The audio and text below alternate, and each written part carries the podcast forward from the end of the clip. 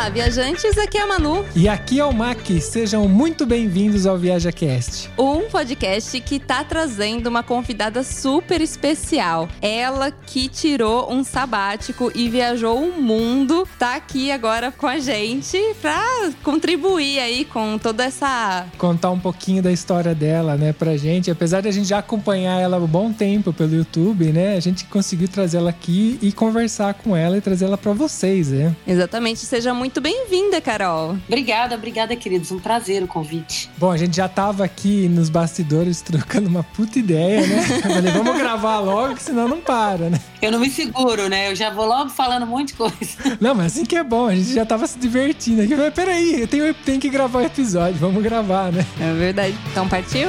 Partiu.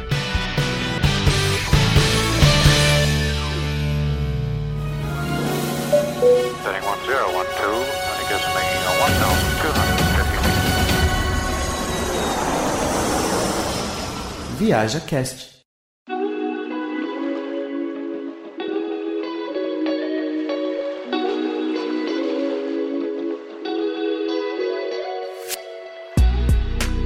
Eu vou adiantar aqui, pra quem não conhece a Carol, ela tem um canal no YouTube chamado Viravolta. É um projeto, né? Ela pode explicar até melhor do que eu sobre esse projeto. E aí eu gostaria até que você começasse com isso, Carol. Da onde surgiu esse projeto aí chamado Viravolta? Então, na verdade, eu viajei dois anos pelo mundo com o meu namorado na época, né? Hoje é atual marido. E eu decidi fazer essa viagem porque eu tive uma crise existencial próximo dos 30 anos, que eu não tava mais vendo sentido no que eu tava fazendo na minha vida, no trabalho, no equilíbrio das coisas, no sentido das coisas. E eu meio que decidi fazer o sabático porque eu precisava repensar a minha vida. E eu achava que viajar o mundo ia me ajudar a me tirar da cegueira que eu tava na minha própria bolha, para poder ampliar o meu olhar e talvez me ajudar a ver novos caminhos que eu não tava conseguindo enxergar antes. E foi maravilhoso, foi a melhor coisa que eu fiz na minha vida. A gente viajou dois anos, a gente fez 44 países e foram tantas experiências assim inusitadas, tantas culturas, tantas pessoas que cruzaram o caminho, tanto aprendizado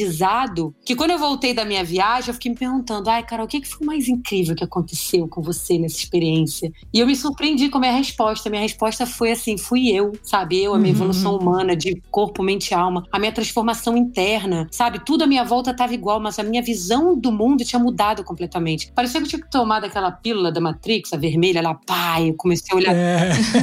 Nossa, eu comecei a ver tudo diferente. Sim. E eu achei tão incrível aquilo que eu falei: nossa, eu preciso mostrar isso para as pessoas. Eu preciso mostrar que viajar vai muito além da visão limitada que a gente tem só daquela viagem clichê de turismo que a gente conhece. E não que o turismo não seja legal, mas que vai muito além disso. Sim. E eu queria mostrar para as pessoas esse poder transformador que a viagem tem, né? Mostrar para elas que é possível viajar de uma forma muito mais significativa para a vida delas. E foi assim que eu criei a Viravolta. A Viravolta não fala das praias mais bonitas, dos lugares mais incríveis, 15 coisas para fazer em Nova York.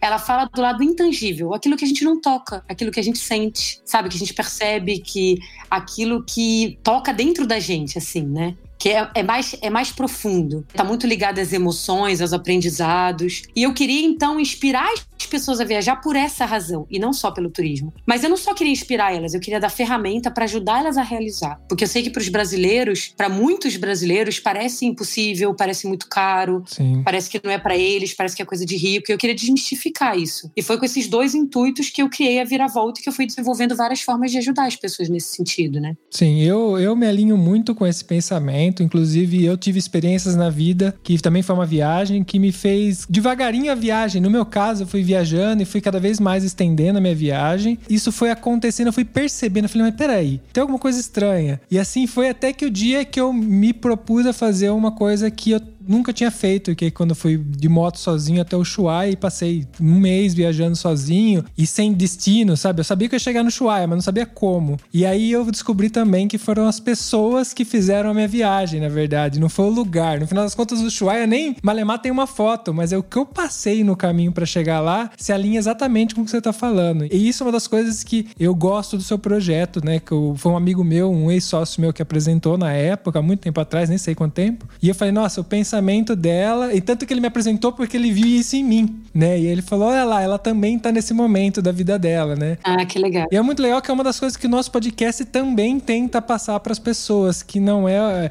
o turismo de uma forma diferenciada, de você conhecer as pessoas e você viver experiências que são coisas que você nem pode pagar, na verdade, né? Não tem como você comprar. É isso, é, é, é não tem nada, nenhuma experiência turística, nenhuma nada que uma mesmo uma agência que vai oferecer vai ser tão genuíno quanto os encontros que acontecem, Sim. que o próprio universo coloca no nosso caminho e que se a gente se abrir, podem ser experiências incríveis assim. Não tem nada que substitua isso, sabe? E você não tem como planejar isso, acontece. Acontece. E só acontece se você se abre, se você se dispõe, né, a estar aberto para essas coisas. É muito louco isso. A vida é sobre pessoas, né? É tudo sobre pessoas. Se a gente parar para pensar os momentos mais marcantes da nossa vida, ele vai estar sempre associado a pessoas. E numa viagem não deixa de ser diferente. Todas as conquistas que a gente tem na nossa vida tá associada a pessoas. Foi o que alguém ensinou pra gente, foi aquela pessoa que conectou a gente com outra pessoa, foi aquela pessoa que inspirou a gente. Tudo tá relacionado a pessoas. Sim. E eu acho que essa compreensão, ela é muito importante pra vida, né? Não, é, e realmente é isso mesmo. E, e, sabe, a minha primeira viagem, assim, que eu fiquei mais tempo fora do, do país, eu fiquei quatro meses nos Estados Unidos. E quando eu voltei pra minha casa, eu me sentia que eu não pertencia mais aquele mundo, porque eu voltei com uma sede de querer saber mais sobre os outros mundos que existiam. E a gente sempre fala aqui no nosso podcast sobre isso, sobre conhecer outras verdades, né? Porque às vezes a gente cresce aprendendo que aquela é a única verdade, né? E quando você viaja, você abre um mundo de possibilidades e você começa a enxergar essas outras verdades. Você fala assim: caramba! Não existe mais certo e errado, diminui é, mais não, essa questão. Isso.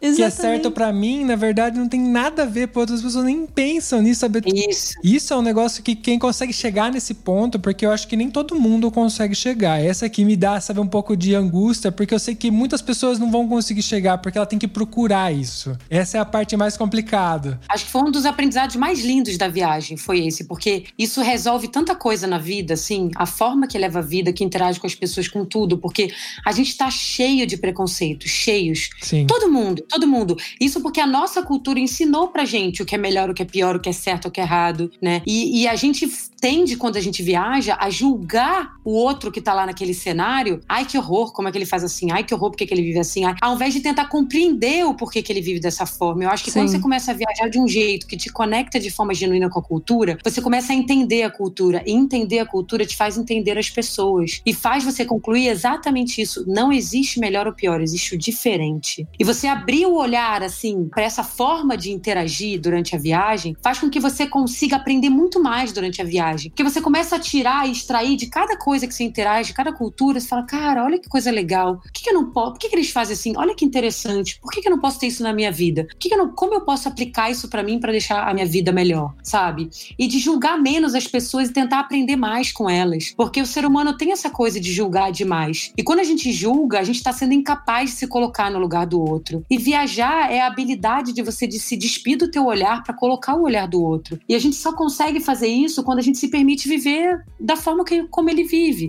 E é por isso que no projeto Vira-Volta eu sou uma grande incentivadora de viajar barato. Porque o viajar barato não é uma necessidade, é um interesse. Porque é o viajar barato que vai te colocar na pele do outro, entendeu? Sim. Sim. Porque senão a gente fica sempre de camarote ali, entendeu? Na sala VIP, né? É. Assistindo as coisas acontecendo à distância. Então, você tem que sentir o que o cara sente, sabe? É isso que faz toda a diferença. Viajar barato te força a você ter que interagir com as pessoas, porque senão você não vai conseguir. Você não viaja barato sozinho, você viaja barato com as, com as pessoas que estão ao seu redor. Senão você vai para um hotel de luxo e você fica ali com alguém te servindo e não interagindo com essa pessoa, né? É um, é um relacionamento ah, muito muitas diferente. vezes você não olha nem no, no, no rosto da É, pessoa, você nem né? sabe Que tá quem te que é. servindo, assim. E a gente, por exemplo, a gente praticava muito couchsurf. A gente chegou a praticar. Agora não dá, infelizmente, por causa da pandemia, complica um pouco, mas o couchsurf também é uma forma para você ter essa interação. Você vai na casa da pessoa, você está dentro da cultura da pessoa, da família dela, e você tem uma experiência diferente. né? É, a gente sempre amou o Couchsurfing, né? Na verdade, o Airbnb foi uma ferramenta que meio que destruiu boa parte do Couchsurfing, né? É. E eu sou uma pessoa meio entristecida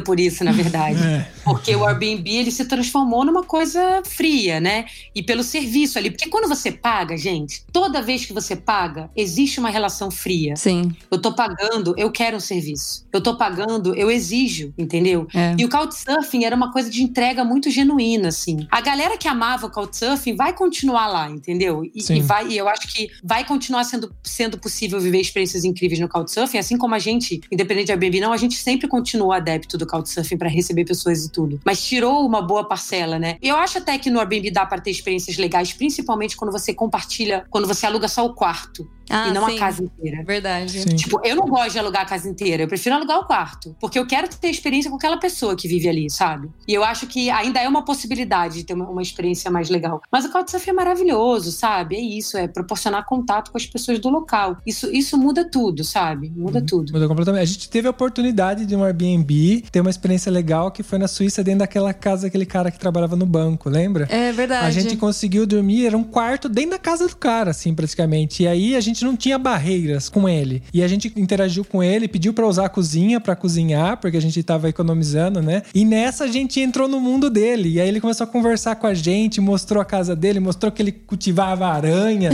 o som dele que custava milhões, sei lá, porque ele era um cara muito rico. Então ele mostrou que o som dele era não sei o que lá. E a gente viveu um pedacinho da vida dele que a gente nunca vai ter, entendeu? E isso foi muito legal, porque ele começou a contar coisas que a gente não, não é na nossa vida, não é na nossa realidade, sabe? É, é um mundo totalmente diferente, né? Não, totalmente. Essa sacada do Airbnb foi maravilhosa, porque no início não tinha isso, né? Ainda bem que eles criaram essa opção depois. Porque realmente ela muda a experiência completamente. Sim. Mas é muito difícil encontrar, né? Ficar dentro da casa da pessoa. Não... Acho que tem cada vez mais agora, eu vejo. Por exemplo, eu, quando eu pesquiso no Airbnb, eu boto direto a opção de quarto compartilhado. Eu já nem pesquiso mais com opção de casa sozinho. A não ser que seja, tô com um monte de gente, com a família, né? Muita gente. Mas se é só eu, Alexia e a Meli, a gente vai sempre procurar uma opção de quarto compartilhado primeiro. E eu vejo que tem cada vez mais opção agora. É porque eu acho que, principalmente agora, né, nesse momento que a gente está passando, tá, as pessoas ficaram muito isoladas. Eu acho que elas deram um pouquinho mais de valor sobre essa interação que a gente tem pessoal, né? Porque sentiram muita falta, né? Você sente falta daquilo que tiram de você, né? Do que é normal É. antes. E aí, de repente, todo mundo ficou sozinho, trancado dentro de casa. Então, eu acho que quando voltar, eu acho que vai voltar com mais força ainda, porque as pessoas querem essa interação. Elas estão com É, sede espero, disso, né? Eu espero bastante. É. Ô, Carol, eu, uma curiosidade aqui. Quando você voltou dessa viagem, você voltou transformada, tal, porque você aprendeu muita coisa e sua cabeça provavelmente devia estar explodindo de novas ideias, de coisas que você tinha visto. O que, que mudou pra você na questão do seu estilo de vida? Mudou muita coisa? Ai, nossa, gente, eu chamo a minha vida antes de vida passada, né? É o meu termo famoso. a galera adora lá do Instagram, do YouTube, eles adoram quando eu falo vida passada. Porque eu sinto uma diferença tão absurda, mas tão absurda, que parece que foi uma outra vida, de verdade. É muito louco isso. Eu sempre falo que eu senti que eu vivi 10 vidas em uma na viagem. O que eu aprendi naqueles dois anos de viagem, a sensação que eu tenho é que eu ficaria a vida inteira aqui. Se eu continuasse vivendo naquele mesma bolha que eu tava, eu ia ficar a vida inteira e eu não ia aprender tudo aquilo. É impressionante, é muito louco. E justamente o que mais mudou foi o meu estilo de vida, porque eu acho que a maior sacada que eu tive quando eu voltei da viagem, e eu gravei um vídeo sobre isso no meu YouTube, que foi eu comecei a entender que a gente faz tudo errado na vida. Por quê? A gente é ensinado pra estudar muito, pra depois trabalhar, ganhar dinheiro pra comprar coisas, não sei o quê, ter uma casa, blá, blá, casar, não sei o quê. E nessa a gente fica, eu preciso de um, de um emprego. E aí Uhum. você arruma um emprego que tiver, e aí você adequa a tua vida ao teu emprego. É isso que a gente faz. Você Uhum. arruma um emprego e adequa a tua vida ao emprego que você consegue. E que às vezes vai te levar a viver um estilo de vida que você odeia. Entendeu? E que, que tá te deixando infeliz. E você convive com a tua vida 24 horas por dia, entendeu? E quando eu voltei da viagem, eu falei, tem que fazer o contrário. Primeiro eu tenho que definir quais são as minhas prioridades de vida. O que, que é importante pra mim na minha vida. Entendeu? Eu não sabia nem isso, quais eram as minhas prioridades. E eu comecei a listar as minhas prioridades de vida. Eu fiz uma lista de 10, 11 prioridades, uma coisa assim, ou 9, não sei. E eu listei as prioridades e falei, ok, agora qual o estilo de vida que eu posso criar que adequa a essas prioridades de vida que eu tenho? Que tá alinhado com isso. Eu falei, ah, esse estilo de vida que eu preciso. Eu falei, agora o que trabalho eu posso fazer que vai adequar a esse estilo de vida? E eu comecei a fazer o processo todo inverso, entendeu? E aí eu fui começar a desenvolver uma. Fui pensar em possibilidades do que eu podia fazer que ia me proporcionar aquilo. E a viravolta, ao contrário do que muita gente se engana, ela não nasceu na viagem, ela nasceu depois, né? Eu criei a viravolta três meses depois que eu tava de volta no Brasil, entendeu? E ela foi fruto de várias dessas reflexões que eu fiz do que eu queria fazer com a minha vida. Porque para mim a única coisa clara que eu tinha é eu não quero voltar para aquele estilo de vida que eu tinha antes, não quero. Eu tenho certeza disso. Eu falava, eu prefiro viver numa Kombi, vender bolo doce numa Kombi. Seria muito mais digno para mim Sim. do que aquele estilo, porque aquele estilo de vida podia ser digno para a sociedade, mas não era digno para minha alma, entendeu? Uhum. Porque o que da minha vida não era digno. Então eu falei, vai ser mais digno eu viver dessa forma, vai ser mais alinhado com o meu coração, com a forma que eu quero viver, entendeu? Então eu não tinha nada a perder ali, sabe? Eu falo, eu tô disposta a fazer qualquer coisa. E meio que eu inverti o processo. E foi assim eu criei um estilo de vida completamente diferente. É engraçado porque os nossos amigos em São Paulo, a gente vivia muito barato em São Paulo, comparado com a média, né? E eu tava vendo a média de gasto de uma pessoa sozinha em São Paulo, nossa, a gente gastava muito menos. Não é de uma pessoa, né? E os amigos olhavam e falavam: Nossa, mas como vocês conseguem viver? Eles não entendiam. A gente conseguiu criar a nossa Matrix no meio da metrópole brasileira, entendeu? Dane-se que tá todo mundo vivendo daquele jeito. Eu vou viver do jeito que eu acredito e eu vou fazer funcionar, sabe? E viajar barato foi muito importante para isso, porque ensinou a gente a desapegar, ensinou a gente a ser mais minimalista, ensinou a gente a dar valor para as coisas mais simples da vida, ensinou a, dar, a, a, a gente entender que a nossa felicidade não estava diretamente relacionada com a quantidade de dinheiro que a gente tinha, sabe? E que o dinheiro não era um, um, um, fim, o dinheiro era um meio, era um meio para realizar as coisas que a gente queria. E isso muda o fluxo da vida quando a gente entende isso completamente. Então, a gente aprendendo a ter um estilo de vida mais simples, a gente conseguiu se ver capaz de criar um estilo de vida novo, que a gente não sabia ainda, mas que a gente é, acreditava que a gente podia criar. O problema é que as pessoas ficam muito amarradas ao que elas já criaram até hoje e elas querem mudar de vida sem abrir mão de nada. E isso não existe. Cada escolha é uma renúncia. Sim. A gente não vai fazer mudanças significativas na vida sem ter essas renúncias na vida, entendeu? E mudar o estilo de vida pra gente do que a gente tinha antes, e no nosso caso era um estilo de vida bem mais simples, com gasto bem menor, foi fundamental pra gente fazer a mudança na nossa vida, sabe? Isso fez toda a diferença. Não quer dizer que você vai viver assim pro resto da tua vida, mas por um tempo você vai ter que ser capaz de se ver vivendo de outras formas até você se restabelecer e, e fazer o que você precisa fazer para viver do jeito que você acredita. Não, realmente, e viajar barato é você estar tá preparado todo dia uma nova aventura, você tem que saber lidar com imprevisto, com surpresa, porque cada dia é uma novidade, né? Exatamente. Eu falo que viajar barato cria carcaça, entendeu? é isso. Pode vir o que vier. Vai dormir no chão, durmo. Vai dormir na rede, durmo. Vai comer ali o negócio de feito de minhoca do lugar, como. Porque eu tenho, só tem isso pra comer? Vou comer.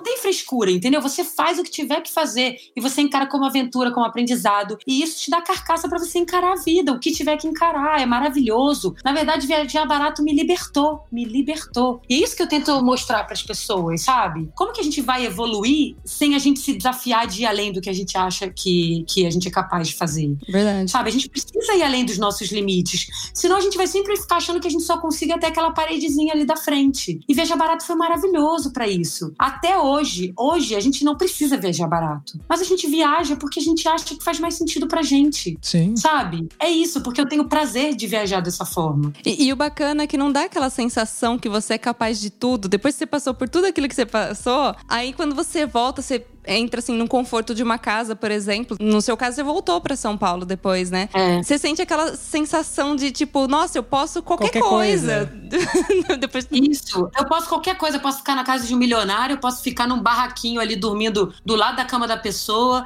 Eu posso, cara, eu me adequo em qualquer circunstância, qualquer, eu me adequo a tudo. E, cara, eu não me apego a essas coisas, né? Então, assim, a gente vive num motorhome hoje, né? Eu, meu marido e minha filha, um motorhome, que tem um chuveirinho ali pequeno, um banheiro pequeno, mas é tudo pequeno, né? e aí a gente tá aqui agora na casa da minha mãe, confinado, porque bem quando a gente chegou aqui começou o confinamento, o motorhome tá estacionado, tá no inverno, falou, vamos ficar aqui, né? Porque confinado no inverno, né, no frio, sem poder ficar sem não, é melhor ficar aqui. Aproveita. O povo fica, é. Ai, mas você não tá com. Então você, você ainda tem vontade de voltar pro motorhome? Você tem saudade de uma casa? Eu falo, cara, eu tenho zero saudade de uma casa. Não que eu ache ruim, eu acho legal, eu acho legal um chuveiro de verdade. Mas eu adoro viver no motorhome, sabe? Essas coisas materiais, físicas, elas não me atraem mais, assim, sabe? Eu não quero deixar de viver uma experiência por causa de uma coisa física, material, tangível. Eu não quero. Porque eu acho que o que eu tô buscando vai além dessa coisa física. Então, assim, eu tô super disposta a viver quanto tempo eu tiver que viver desse jeito. O dia que eu encher o saco, eu busco outra coisa, tudo bem. Mas eu sou sedenta por essas aventuras, por essas descobertas, pelos aprendizados. E eu quero aproveitar isso o máximo. O dia que eu quiser mudar, eu mudo, sabe? Mas eu não quero deixar uma coisa que para mim parece banal, sabe? Para mim não, isso não é relevante. A casa de alvenaria, o chuveiro, né? O... É. Não importa. E, e isso, o viajar barato foi que me libertou dessas coisas, dessas necessidades mundanas que a gente tem, sabe? Sim. A gente veio pra cá e o objetivo nosso é viajar. E a gente tá todo num período, né, que a gente tá aqui fazendo, resolvendo documento, tudo, que a gente tem conversado no bastidor aqui, né? E uma das coisas que a gente aconteceu aqui acontece entre os brasileiros que a gente conhece, e até os italianos que a gente conhece, é que eles não entendem que a gente. O motivo da gente não ter um carro. Ah, é verdade. É, hoje eu trabalho, tenho um contrato, tenho um salário bom, que é parte do projeto nosso até resolver os documentos da Manu. E eu poderia comprar um carro. A gente poderia ter um carro já faz bastante tempo. E eles não conseguem entender o porquê que a gente não tem. E a gente falou: não, nosso objetivo aqui é viajar. Quando a gente quer viajar, a gente precisa de um carro, a gente vai lá, aluga o carro, que sai muito mais barato do que eu ter um carro. Mais barato. E a gente faz, tanto que a gente já fez muitos países aqui, a gente foi pra tudo lá. Nesses três anos que a gente tá aqui, até o ano passado aqui foi um ano de lockdown, a gente conseguiu ainda fazer, acho que, não sei quantos países ainda, que a gente Sim. pegou o dia que deu pra viajar, a gente viajou. E tem muita gente que tá muito mais anos aqui, sempre falou que queria viajar e não viajou. Então a diferença tá entre que a gente sacrificou alguma coisa, a gente falou, não, a gente não vai ter o luxo de ter um carro, porque quando a gente tiver qualquer oportunidade e dinheiro, a gente vai fazer o rolê. É, mas daí vai o que a Carol falou, né? Cada escolha é uma renúncia. E a gente. É isso. Essa é a nossa renúncia, é ter algumas coisas, tipo bens materiais, no caso, um, um carro ou comprar até uma casa, porque a gente foca em viajar. Os nossos valores estão na viagem, não num carro. Sim. E tá tudo bem se a pessoa tá com o valor em outro lugar. Cada um tem o seu valor, né? Sim, exatamente. Inclusive, a viagem que a gente fazia era indo fazendo couchsurf. A gente tem histórias aqui na Itália de couchsurf que é, São os a, gente, melhores. a gente já contou até, já, de a gente passar até aperto em couchsurf, por, mas é por, por ser diferente, né? Não ser da nossa cultura, as coisas que a gente viveu. Isso, é. E- mas, Não, é, total. mas é um negócio que é uma aprendizagem que a gente não tem, não existe, não tinha como pagar, ninguém consegue pagar isso, né? Eu, eu queria fazer uma ligação com uma coisa que a Carol falou, que ela falou do pessoal perguntar se não sente falta de voltar pra uma casa e tal. E é muito engraçado, né, Carol? Porque é até o contrário, você sente falta das aventuras, né? Do mochilão. É isso. Eu sinto falta dos perrengues, entendeu? Tipo, porque eu não vejo o perrengue com olhar ruim. Eu vejo o perrengue com um olhar de cara, de novidade, de aventura, de aprendizado mesmo. Sim, desafio, né? É, eu acho incrível o que as pessoas olham um perrengue com uma cara ruim, eu olho, uhul, vambora, sabe? É isso que eu tô precisando. Então, é isso, mas isso que eu falo, é, uma, é tudo depende da forma como a gente olha as coisas na vida, né? Eu tenho 40 anos. Até os meus 40 anos, eu nunca tinha comprado um carro na vida. Nunca. Quando eu fiquei grávida da Meli, gente, eu fiquei grávida da Meli, eu não, tinha, eu não tive licença maternidade. A gente tinha voltado há dois anos da viagem, a gente tava apertado ainda, tudo contadinho de grana. A gente teve a Meli sem licença maternidade, apertado de grana. A gente sempre se virou. E aí, quando o povo falava, ah, mas agora que você tem a Meli, você vai comprar um carro, né? Eu falava, não. Mas como que você vai fazer? Eu falei, como você acha que a maioria dos brasileiros que não tem dinheiro pra comprar o carro fazem? Você vai andar de ônibus, de metrô com seu filho. Sim, Sim. transporte público. Entendeu? E tá aí todo mundo vivo pra contar que tudo bem, não tem problema, entendeu? E a gente andava lá com um canguru. Quando eu mandei o canguruzinho, que eu carregava a Meli pra loja que eu comprei pra consertar, a mulher ficou chocada com o estado do canguru. Ela falou, Carol, eu nunca vi um canguru nesse estado. Eu só falei, falei, é porque eu uso canguru de verdade, entendeu? Eu não uso canguru pra passear final de semana. Eu uso canguru todo dia. Surrou o canguru. É, eu e o Alexi todo santo dia. O canguru tava rasgando, cedendo. Ela teve que consertar o negócio inteiro. Porque eu uso de verdade, entendeu? A gente não tem carro. E a gente comprou um carro ano passado, porque a gente ia viajar um ano pelo Brasil, antes da pandemia. E no dia que eu comprei o carro, gente, eu tive uma crise histérica de choro, de desespero. Sério. Por que, que eu fiz isso, né? Isso, porque, cara, tudo bem, era pra viajar ao Brasil, mas, cara, eu me senti tão mal. Eu falei, como as pessoas gastam tanto dinheiro comprando um carro? eu fiquei tão mal, minha imunidade estava baixa, eu tive um pus no olho. Pus no olho. Juro, no sábado à noite eu fui parar no hospital com o olho fechado, escorrendo pus do olho. A mulher do hospital, ela falou, cara, desde quando você tem isso? Eu falei, desde hoje às 10 da manhã. Ela falou, eu nunca vi uma coisa desse, gra- desse grau. Pra você ver o estresse que a compra daquele carro deu na minha vida, entendeu? É muito louco isso. E o motorhome, o motorhome não deu. O motorhome, ele foi mais caro do que o carro, né? Quando É. a gente converte pra real. Mas ele não me deu a mesma sensação. É muito louco isso, gente. É- são coisas que, olha, são coisas emocionais que a gente não explica. O que que é muito confortável para algumas pessoas, para as outras, para outras pode parecer muito, muito difícil, entendeu? Não, mas é verdade. É.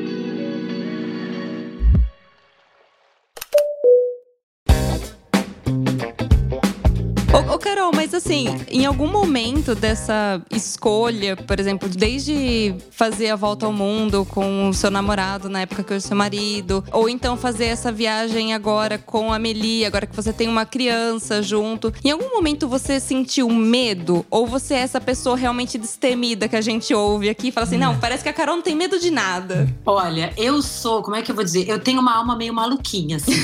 Tá?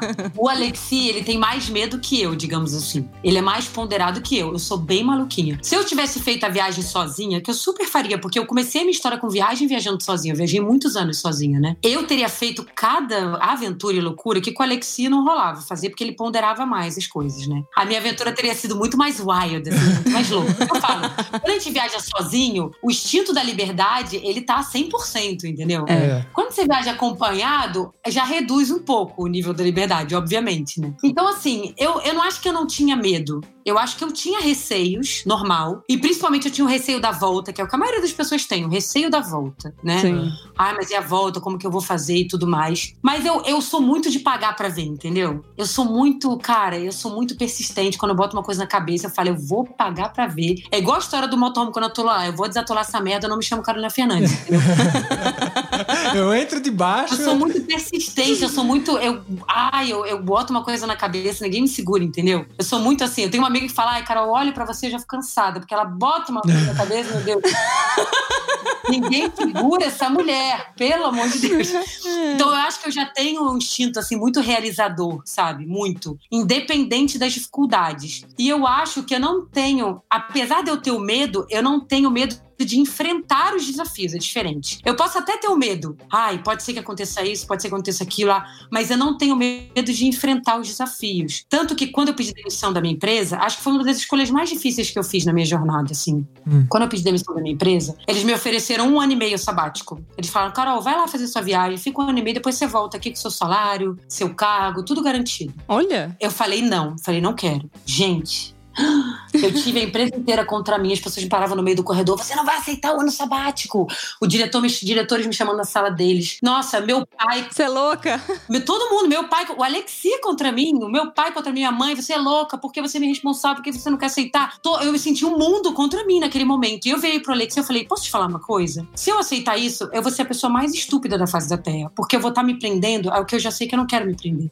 A única certeza que eu tenho é que eu não quero essa vida pra mim. E se eu aceitar, vai ser muito confortável voltar pra lá, voltar pra bolha de novo, aquilo me engolir e eu não realizar o que eu preciso realizar. Se eu voltar sem nada, com uma mão na frente e outra atrás, eu vou me coçar pra fazer o que eu tenho pra fazer. E é isso que eu preciso fazer agora. Então nem sempre a escolha, a escolha mais fácil é a melhor escolha. E eu preciso fazer a escolha mais difícil agora e tá tudo bem, sabe? E aquela escolha foi a melhor escolha que eu fiz na minha vida, porque eu viajei dois anos. E se eu tivesse aceitado aquela porcaria daquele sabático, quando desse um ano e dois meses de viagem, eu estaria. Meu tempo vai acabar. Eu preciso É. voltar. Porque não sei o quê. Porque, e eu não ia viver tudo que eu tinha, tudo que eu precisava viver pra estar onde eu tô hoje, sabe? Então eu acho que eu só era disposta a enfrentar as dificuldades, sabe? Eu tenho muita disposição. Eu não tenho preguiça. O Alexi fala que eu sou um robô, que eu não sou padrão. Não é normal, não é normal. Ele me chama de robô. Ele fala: você não é normal, você não pode se comparar com as outras pessoas porque você é um robô. Eu não sou nem 220, eu sou 350, entendeu? Vou. É. Eu, eu tenho uma energia absurda, assim, sabe? Eu acho que isso faz a diferença. Pra fazer esse tipo de coisa na vida, a gente tem que ter disposição. Tem. Pra enfrentar medo, tem que ter disposição, porque não vai ser fácil, não vai. E assim, eu não, eu não me iludo, não. Eu sei que vai ser difícil e eu já pinto o pior cenário. Eu falo, cara, pode ser que dê merda, vai ser difícil, mas tudo bem, foda-se. Vai com dificuldade mesmo. Eu acho que a disposição faz muita diferença. Sim. É, inclusive, eu tava até comentando com o Mac que esses dias eu vi uma publicação sua sobre a Amelie, que alguém elogiou ela de óculos, que ela é uma fica super fofinha de óculos cor-de-rosa e tal. E você falou que concordava com isso, que você acha ela linda. Lógico que sua filha, a gente também acha ela linda. É. E você falava que às vezes é muito cansativo tal, mas que hoje você não consegue se ver sem ela, né? E eu vejo essa disposição tua, assim, essa vontade de viver, essa sede toda, ajuda até nesse processo, né? Que é ser mãe, né? Que não é fácil também ser mãe, ainda viajar e conciliar trabalho, conciliar tudo, ser um polvo praticamente. Não, gente, juro, eu fico falando. Eu fiz um post uma vez na Viravolta falando: desculpa, a gente, é uma piada. Vocês têm medo de viajar o mundo, mas não tem medo de ter filho? Na verdade. É a piada do século pra mim. Desculpa. Eu devia ter muito mais medo de ter filho do que de viajar o mundo, entendeu? Viajar o mundo é moleza comparado com ter um filho. Mas ter um filho é padrão, todo mundo faz, né? É normal, é aceito pela sociedade, né? Verdade. Sim. Então, desculpa, a Amelie foi a coisa mais difícil que eu já fiz, ser mãe, a coisa mais difícil que eu já fiz na minha vida, disparado. Não tem nada mais difícil do que ser mãe, do que ser pai, sabe? É um desafio do caramba, é exaustivo, assim, num nível absurdo às vezes. E tamo lá, na disposição, né? Tá todo mundo fazendo. Se você consegue ser mãe e pai, você consegue fazer qualquer coisa na vida, entendeu? Só isso que eu acho. É, até porque se você tá viajando e você encheu o saco, você cata o avião e volta, né? Isso, exatamente. A filha não volta mais, não. O filho tá ali. Tá ali. Nossa, eu só queria criar essa consciência, sabe? Eu queria criar essa consciência nas pessoas pra empoderar elas. Amigo, se você teve filho, você pode fazer qualquer coisa, entendeu? Isso é muito poderoso. Preciso gravar um vídeo sobre isso. É. Sim, grava. Escreve aí, você vai gravar um vídeo. Vou gravar, vou gravar. Eu fiz um post lá no Viravolta, mas nunca gravei um vídeo sobre esse tema. Mas eu preciso dar essa consciência pras pessoas, entendeu? Sim, mas é porque as pessoas. É um negócio óbvio, mas no fim a gente sempre tem que falar o óbvio, né? As, O óbvio precisa ser dito. as pessoas não conseguem, às vezes, refletir em assuntos porque elas estão vivendo no, no automático, né? A gente é tem, tem muito assunto simples na vida que se a gente parasse pra filosofar pouco, a gente conseguiria falar. Nossa, é verdade, sabe? Tomar aquele tapa na cara simplesmente por pensar, mas é que a gente vive no automático. Isso é natural pra todo mundo, não é? Não se sinta, né? As pessoas estão ouvindo. Somos humanos, é natural do humano. Cara, todos os vídeos, aquela série de vídeos que eu tenho no meu canal do YouTube, que é de reflexões lá pra sacudir o cabeção, na verdade eu reflito sobre temas básicos da vida. Mas são temas que, se a gente para pra refletir, é óbvio, é sensato. Mas a gente não consegue parar pra refletir e perpetuar ele nas nossas ações, justamente porque a gente tá nessa vida louca automática, entendeu? Então eu falo, o que eu faço lá é filosofia de bar, né? Eu não estudei filosofia, nem antropologia, nem é, nada disso, entendeu? É só filosofia de bar, é parar um alguns minutos pra refletir sobre as coisas mais básicas da vida. E é o que eu tento fazer ali, entendeu? Pra ajudar as pessoas nesse processo, que eu acho que é uma coisa que me ajuda muito. Eu sou muito questionadora de absolutamente tudo, sabe? Eu questiono tudo, tudo. E questionar tudo me ajuda muito a, vi- a viver uma vida melhor. E a viagem me ajudou muito nesse processo de questionamento, porque toda vez que eu via alguém fazendo algo muito diferente de mim, eu me perguntava, pô, por que, que ele faz assim ou faz assado? É. Por que, que eu não podia fazer assim? Porque eu começava, na verdade, olhar o outro, entender o outro, fazia olhar a mim mesma, entendeu? Isso Sim. era muito maravilhoso. E eu comecei a, a perceber o valor disso e eu comecei a aplicar isso na minha vida depois pra tudo. E esse questionamento, às vezes é cansativo, eu confesso, tá? Às vezes eu me canso de mim mesma, da minha própria cabeça. Às vezes eu queria dar um shutdown. Tem um botão de desliga no meu cérebro? Aonde tá? Mas assim, é, às vezes é cansativo, mas eu prefiro viver dessa forma, porque eu prefiro viver uma vida consciente. Uma Sim. vida com consciência. Existe uma expressão que a ignorância é uma benção, mas é porque às vezes você tira esse, esse peso do porquê de questionar tudo, porque também É. eu, eu tenho isso em mim, sei o valor que isso tem, né? Tudo na minha vida é conquistado através do porquê de eu questionar, né? Eu fiz as coisas que eu fiz porque eu questionei, eu, eu deixei de fazer as coisas que eu não queria fazer porque eu questionei. Lógico que tem um lado que chega a hora que você cansa, né? Você fala, pô, mas eu não soubesse disso, se eu fosse só ignorante, né? Mas na verdade, no fundo, eu acho que esse é o valor que a gente tem que ensinar de básico pra todo mundo. Só questionar o porquê. Se a, se- a gente não recebesse um grito da professora quando a gente perguntasse o porquê, que é o porquê sim, Zequinha, né? Talvez todo mundo, a gente formasse pessoas mais críticas e um mundo até melhor, né? Porque se todo mundo questionasse por que, que eu tô fazendo isso, por que minha opinião é essa, por que, que eu devo maltratar os outros, sabe? Só porque eu fui ensinado. E Isso. às vezes a gente acaba até construindo um mundo melhor pra todo mundo, né? Não é só viajar, né? Tem muito além da viagem, né? Não, é. Cara, desde a escola, desde pequenininho, tinha que trabalhar inteligência emocional, tinha que falar sobre temas de vida, entendeu? Tinha que falar sobre ética, sobre moral, que são coisas que a gente não fala na escola, que é um absurdo, entendeu? Sim. É, a sociedade não vive sem isso, em harmonia, né? E esse negócio de uma vida consciente não é sobre acertar tudo, Lógico que não. sabe? Não, não tem nada a ver com isso. Não, é. Porque os erros na vida, eles não são ruins. Eles fazem parte, porque é a partir dos erros que a gente aprende a fazer melhor. Sem eles, a vida seria, não teria desafio, não teria graça. Qual seria a graça de viver uma vida onde você sabe a resposta certa de tudo? Onde tudo dá certo? Não tem graça, não tem emoção, entendeu? Então os erros, eles fazem parte. A consciência, ela só é importante para você entender o porquê que você fez aquilo. Eu sabia, eu pensei, eu refleti e eu quis assim. Ok, esse foi o resultado. Ok, esse foi o resultado, não adianta lamentar. Agora, frente a esse resultado, o que, é que eu posso fazer? O que eu posso melhorar? E é assim, entendeu? Então, acho que a consciência é muito importante nesse sentido. Praticamente as pessoas fogem da responsabilidade sobre si. E a questão de viajar ah, é. traz muito isso, porque você tá responsável por você mesmo. Então, você tem que garantir a sua sobrevivência, tem que garantir que aquela viagem chegue até o final, você tem que garantir onde você vai dormir, o que, que você vai comer. E isso, é, você traz a responsabilidade para você. Então, eu acho que na viagem, você aprende isso também, trazer um pouco mais a responsabilidade e responder por si mesmo, né? Porque normalmente as pessoas fazem assim, tipo, a culpa é minha, eu boto em quem eu quiser, né? É. Não, total.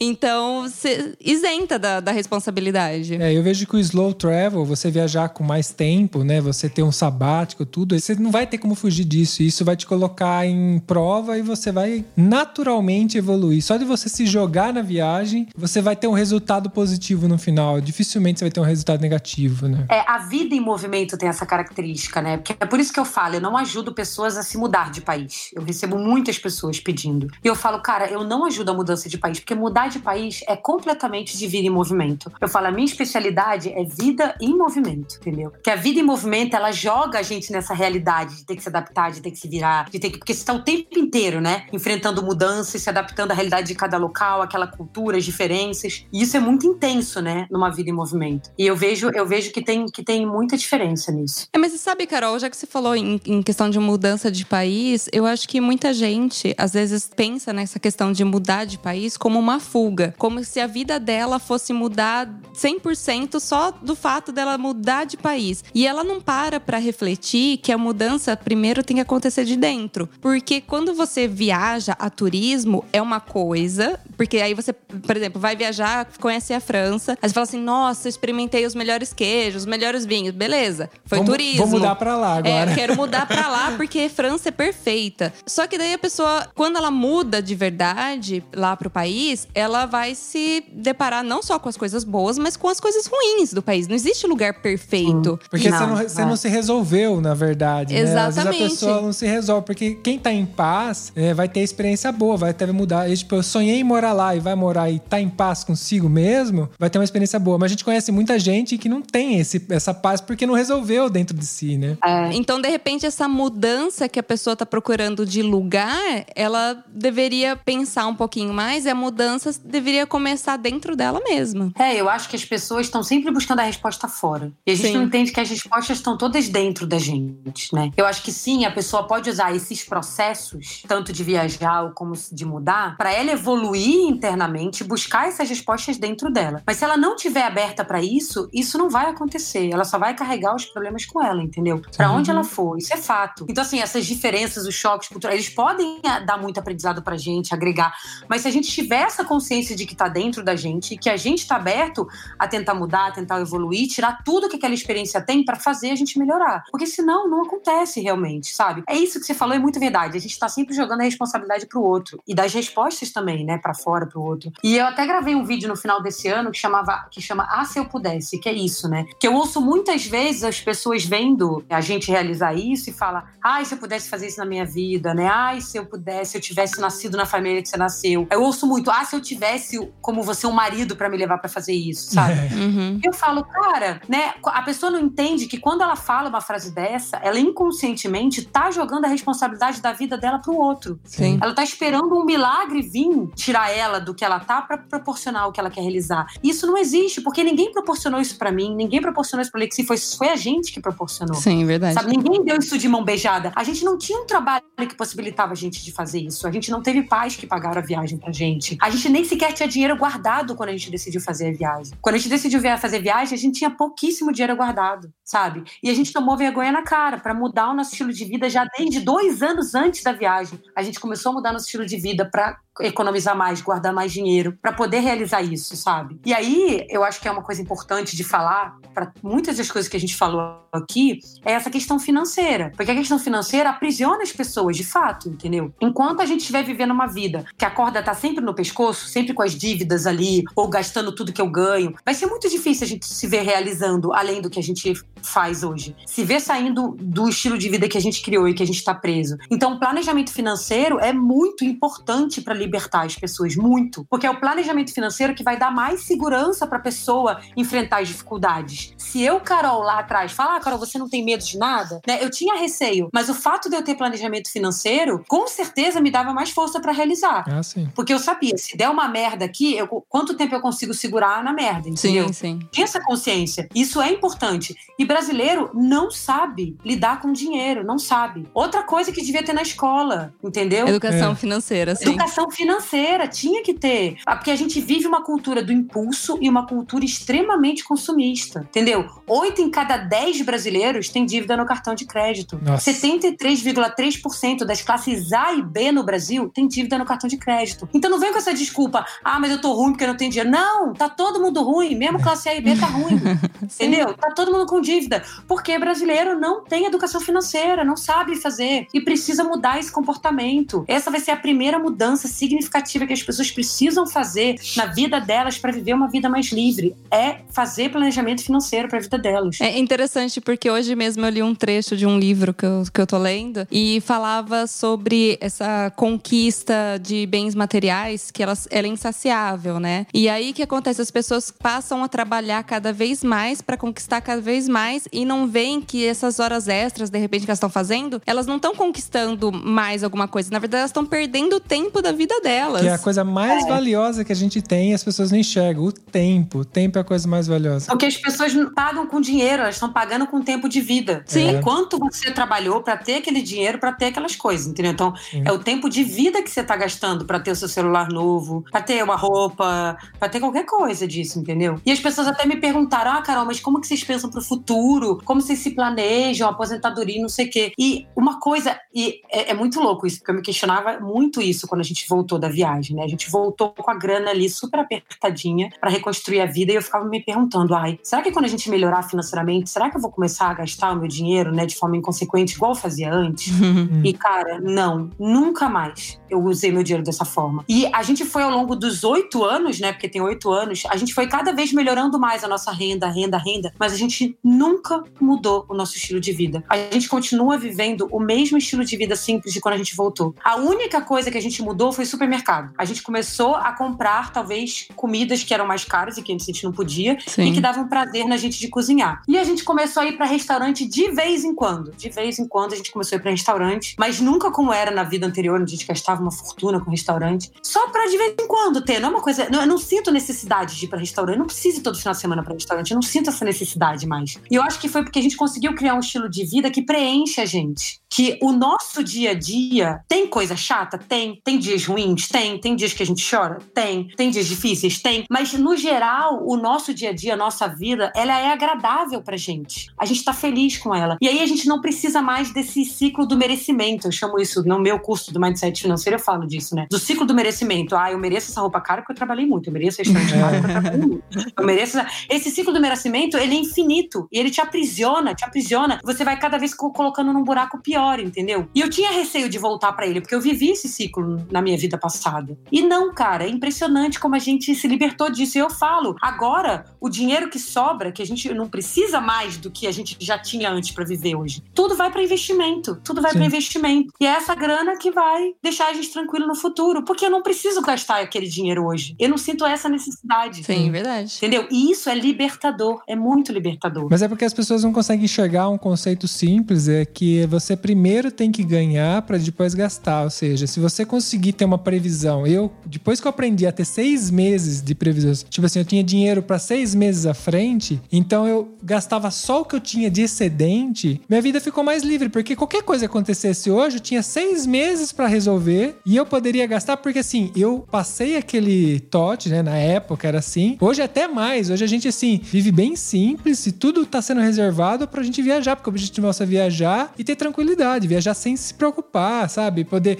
Não para fazer luxo, no final das contas. Não é luxo. É só simplesmente poder ir se tiver um imprevisto de saúde, poder. Porque a nossa preocupação é só isso. Só se eu tiver uma, um acidente, alguma coisa que eu tenha que realmente ficar internado e tal, eu preciso ter um dinheiro. É só isso. Porque todo o resto a gente conquistando o caminho. Porque a gente sempre tá ganhando primeiro, tá sempre se preocupando em, ah, vamos lá, vamos. Tipo assim, eu não vou gastar o que eu não tenho, eu não vou comprar o que eu não posso. A gente vive nossa vida, a gente só aproveita, só É. de boa. É que pra gente, liberdade financeira não é só eu poder comprar o que eu quero, e sim eu não ter que esperar o meu pagamento chegar pra eu poder comprar o que eu quero. Tipo, viver sempre naquela corda bamba, né? É. Pra mim, isso sempre foi incabível, mas isso eu sempre fui assim, sabe, Carol? Então, que foi que me ajudou também a fazer. A gente ser a livre, né? via- a viajar, Isso, fazer é. mudanças tudo mais, e ser livre financeiramente por conta disso. Eu sempre ponderei muito. Então, ajuda, né? O que algumas pessoas precisam aprender e tal. E tamo aí, né? Tamo aí pra aprender nessa vida, É. poxa vida. Não, se você tá aprendendo. É, eu levei 30 anos pra aprender sobre. Eu só fui tomar vergonha na cara com 30 anos pra mudar o meu comportamento, entendeu? Tem gente que vai aprender isso muito mais cedo, né? Que maravilha, né? Essas pessoas que conseguem, né, ter essa consciência, essa maturidade tão mais cedo, porque vai ser mais fácil pra elas, né? Mas e cada um vai ter no seu momento, mas em algum momento precisa chegar a isso, né? Eu vejo a liberdade financeira pra mim como esse poder que eu me permito de viver a vida que eu quero. Pra mim, liberdade financeira é isso, entendeu? Sim, não é É luxo. entender que eu posso viver a vida que eu quero. É. Porque eu sei que não tem nada material que vá me proporcionar, em termos de qualidade de vida ou de felicidade, do que viver a vida que eu quero de verdade. Nada se compara a isso, né? A gente às vezes gasta dinheiro com bens materiais, principalmente de trabalho, né? Um equipamento para filmagem da viagem,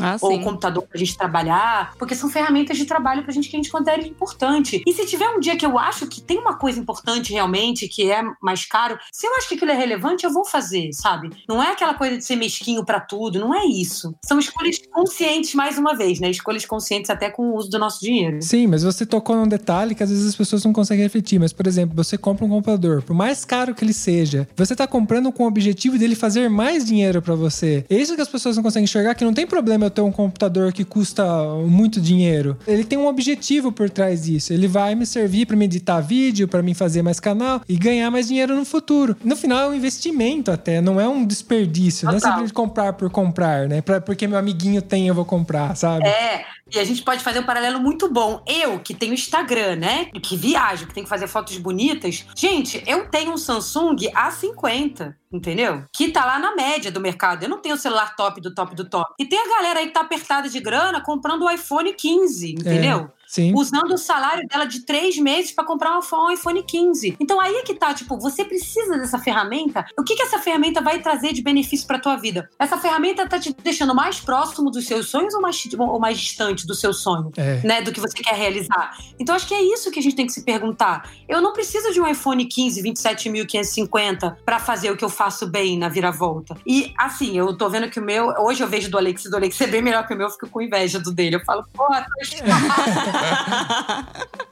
as suas fotos são bem melhores que a minha. Eu olho a minha, eu acho linda. Quando eu olho a dele, a minha parece pior. Eu falei, pô, você tá. Eu falei, eu não quero mais olhar suas fotos, que você tá diminuindo a beleza das minhas fotos. O segredo é não comparar. É não comparar. Mas ele nem tem um celular super top. Ele tem um Xiaomi, que tem o mesmo preço do meu. Na verdade, eu me senti uma trouxa. Eu falei, eu devia ter comprado o dele, né? Só que a gente comprou o dele depois, eu não sabia. Se eu soubesse, eu teria comprado igual o dele, porque é o mesmo preço do meu e o dele é bem melhor. Então não precisa, assim, sabe? É muito. Acho que tem que ter muito bom senso, muita consciência mesmo pra cada decisão que a gente faz. Sim. As pessoas querem decidir, assim, fazer tudo sem pensar. É, E a vida não é assim. Todo dia a gente tem que fazer escolhas, da hora que a gente acorda até a hora de dormir. tem. É uma, a vida é feita de escolhas. E as escolhas são difíceis. E É, e daí não, não adianta gastar toda a sua economia e tal no celular mais top das galáxias e depois falar assim: ah, mas também você comprou um motorhome, você viaja de motorhome, mas É. também você vive na Itália. É. Do tipo assim. Querer comparar. Tá, né? mas eu não tenho o celular mais top dos top. O, o meu objetivo era outro, né? Porque assim, não, não, não está errado você ter o iPhone. Aí Não, tem pode que ver... ter, fica à Sim, vontade. A questão é assim, você está feliz? Era isso que você realmente queria? Ou você- simplesmente você está fazendo isso porque os outros estão fazendo isso e você tem que fazer isso para pertencer, Isso. né? Você tem que se libertar, você tem que ser você. Isso, uma coisa é a pessoa comprar o iPhone 5.550 e ficar reclamando que não consegue fazer as coisas que ela quer na vida. Isso. Né? Então é uma questão, é prioridade, é uma questão de prioridade. O que, que é mais importante pra você agora? Se o teu iPhone é o mais importante, compra ele, goza com ele, seja feliz. não reclama. reclama Não fica reclamando do que você não tá realizando, entendeu? Porque não dá pra fazer tudo na vida. Ninguém consegue, a não ser os trilhardários da vida, a- os nós réis mortais não vamos conseguir fazer tudo na vida. Existe uma limitação financeira pra todo mundo. E é isso, vamos ter que fazer escolha. E você precisa estar bem com essas escolhas que você faz. Sim, porque o tempo ele é finito. Até pra quem é trilhadário, o tempo é finito também. Ele não vai conseguir fazer tudo porque ele tem um tempo limitado de vida, né? É. Ele vai morrer. Às vezes não vai dar tempo dele não fazer vai dar tudo. tempo, às vezes. E as pessoas, gente, ficam nessa ilusão. Eu acho que é uma ilusão tão grande. Eu gravei um novo vídeo agora pro curso Mentes Viajando da Viravolta pra tentar conscientizar as pessoas nesse sentido. Porque as pessoas têm uma ilusão que elas sempre precisam de mais dinheiro pra realizar o que elas querem. É sempre o dinheiro, dinheiro, dinheiro. E enquanto elas estão nesse ciclo do merecimento, o dinheiro nunca vai ser suficiente. Nunca. É uma armadilha que a pessoa cai e que pode levar pra caminhos muito nefastos, assim. E tem uma pesquisa que mostra, né, que as pessoas que ganham na Mega Sena, por exemplo, elas ficam mais infelizes depois de ganhar na Mega Sena do que elas eram antes. É porque elas não sabem o que fazer, né? Então, assim, dinheiro não é solução pra tudo. Dinheiro sem consciência não é uma boa coisa. Entendeu? Sim. Porque a gente usa errado. Como a gente vive numa, numa sociedade que é muito baseada em valores de ostentação Uhum. e, e de consumo, essas pessoas que estão lá na base, né, D e E, elas estão olhando essas pessoas e elas estão almejando aquilo. E uma vez que elas conseguem melhorar um pouco o nível de vida delas, elas vão querer ter o que elas não tinham antes. Só que elas vão automaticamente cair no ciclo de merecimento delas, porque eu falo, o ciclo de merecimento, ele pode acontecer em qualquer nível de renda, não importa. Ele pode acontecer até no nível de renda da pessoa classe D, ele pode. Porque assim, ela vai fazer um gasto além do que ela pode pra ter um merecimento pra ela, na realidade dela. Mas ela também pode cair no ciclo de merecimento. Mas eu acho que essas pessoas que vivem na situação extrema, ela viveu tanto tempo sem ter nada, que eu acho que quando ela começa a ter, ela pira, entendeu? E eu acho que é normal isso, sabe? Eu acho que é, eu não sei, é difícil porque eu nunca tive na pele dessa pessoa. Sim. É difícil, né, É. imaginar como de fato é viver dessa forma e o que, que a pessoa sente quando ela consegue, né, ver uma vida melhor. Eu acho que seria infinitamente mais saudável para essas pessoas se elas não caíssem nesse ciclo, elas seriam mais felizes e poderiam aproveitar melhor. Mas como é que eu, eu não sei, eu nu- nunca tive na pele delas, então é difícil dizer, sabe? É, mas talvez elas tenham o mesmo sentimento que no nosso caso a gente tem em ter liberdade e talvez elas chegarem nesse, nesse patamar. No fundo, se ela estiver feliz e não estiver fazendo mal pra ninguém, eu acho que tá excelente, porque acho que todo mundo merece ser feliz e acho que ninguém deve fazer mal pra ninguém, tentar fazer o melhor possível É. pros outros pra gente ter uma sociedade que a gente vive em sociedade, pra todo mundo ficar bem. Então acho que dentro de- dessa condição ela melhorou e ela se sente feliz, talvez ela atingiu o, o nirvana dela e ok, não Sim. é um problema pra É. ninguém. É que no nosso caso, o nosso nirvana talvez seria a liberdade, experienciar a forma humana mais crua, sabe? Eu vejo assim, a forma humana de ser social, de ter liberdade, de não, de não ser preso por uma imagem, não ser preso por ter, sabe? Pelo material. Que isso foi construído de, acordo com o tempo, né? A gente viver a realidade, não viver a comparação. Sim, a gente ser livre, sabe? Tirar essas coisas da gente. Mas não é qualquer um, né? E eu acho que assim, tem pessoas que talvez não queiram essa liberdade na vida. Sim. Sim. Tem pessoas que talvez não tenham essa necessidade. Tem pessoas que querem saber, é, querem viver no lugar onde elas vão morrer e elas querem ficar ali pro resto da vida.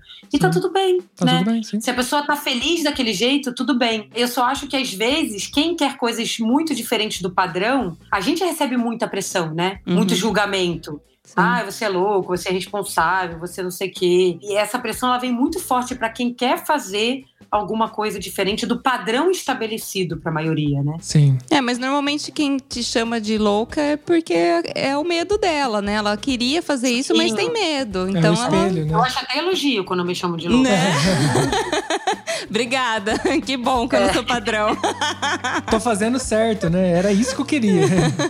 Carol, tá uma delícia a nossa filosofia aqui de boteco, como você falou já no, durante o podcast. Mas a gente falou pra Dedé, vou ter que encerrar aqui. Mas eu gostaria já de deixar um convite para você voltar, contar outras histórias aí. A gente pode não só filosofar, mas falar um pouco mais também da, das suas viagens, você contar um pouco de histórias aqui pra gente também. O que, que você acha? Sim, vai ser um prazer, com certeza. Bom, eu vou deixar o link dela, todos os links relacionados ao projeto Viravolta, o, o YouTube dela aqui na descrição desse episódio. Então, galera que tá ouvindo, ficou curiosa, que eu imagino que com certeza ficou quem não conhecia ela. Pode clicar aqui embaixo, procurar aqui embaixo, você vai encontrar. Ela vai me dar todos os links que ela quer e eu vou deixar aqui embaixo. Muito obrigado, Carol. Foi um prazer. Há muito tempo a gente queria falar com você, então foi legal que você recebeu a gente, né? Fico muito feliz. Manda um abraço pra Meli, que sua filha é linda. A gente fica aqui namorando aqui, a gente é louco pra ter um filho, então a gente fica namorando essa filha que acha muito simpática, muito legal. E um abraço pra Alexi também, tá? Eu agradeço. Obrigada a vocês aí pelo convite. Foi um prazer estar aqui. Temos um programa? Temos um programa. Um beijo. Tchau, tchau. Tchau, tchau galera. Beijo, gente. Tchau.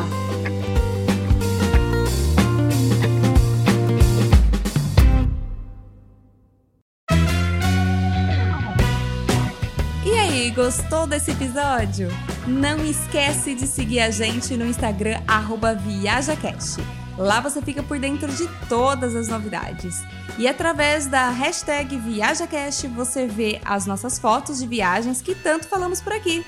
Caso você compartilhe, não esqueça de marcar a gente para a gente poder ver também. Se você quer entrar em contato com a gente, manda um direct no Instagram ou um e-mail para contato@viajacast.com.br. E fica aqui o nosso muito obrigado para quem colabora compartilhando o nosso querido projeto e para os nossos patrocinadores, cujos nomes estão na descrição de cada episódio.